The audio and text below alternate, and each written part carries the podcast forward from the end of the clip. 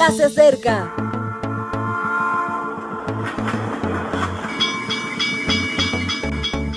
Partimos ya.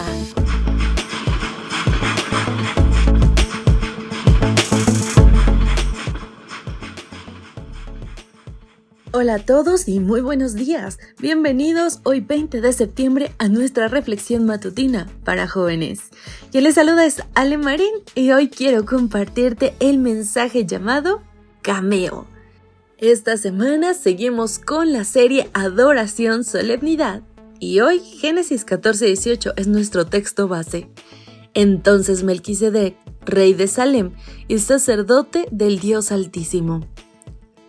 La práctica de que alguien famoso aparezca en una escena de cine sin aparente mérito se denomina cameo. Muchos y cada vez más frecuentes son los cameos en los medios de comunicación. ¿Por qué? ¿Qué añade esta práctica a un mensaje visual?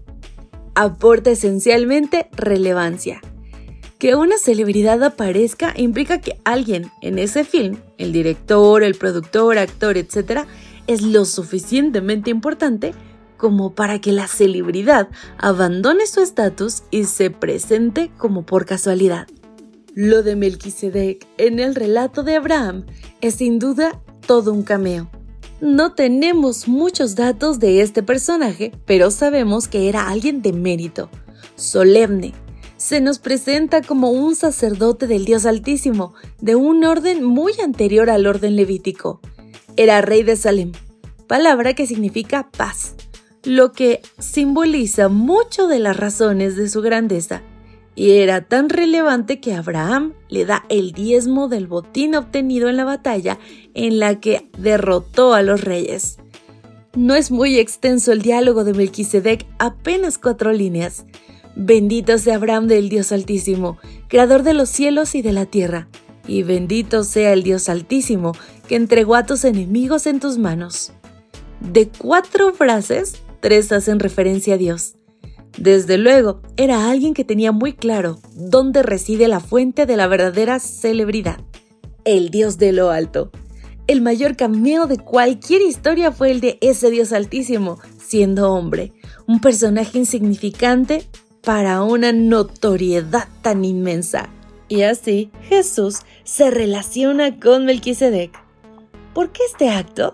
Porque somos lo suficientemente importantes para Dios como para que abandone su estatus y se nos presente como por casualidad.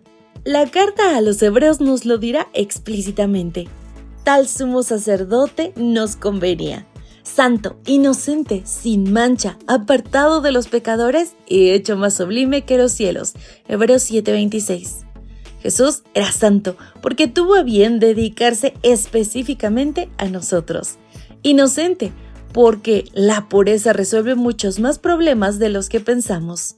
Sin mancha y apartado de los pecadores porque, aunque humano, nunca perdió su naturaleza y se mantuvo fiel a los principios que rigen el universo. Y más sublime que los cielos, porque jamás nadie tuvo ni tendrá su posición es interesante porque si leemos con detalle, observaremos que lo que parecía una aparición momentánea le convirtió en un habitual en esta serie llamada Gran Conflicto. Jesús nos sigue acompañando e intercediendo por nosotros como sumo sacerdote, porque ama a la humanidad. Vaya, pues sí que somos importantes para Dios. Así finaliza esta reflexión me alegra mucho que nos hayas acompañado esta mañana y te esperamos en una próxima ocasión. Maranata. Gracias por acompañarnos. Te recordamos que nos encontramos en redes sociales. Estamos en Facebook, Twitter e Instagram como Ministerio Evangelike.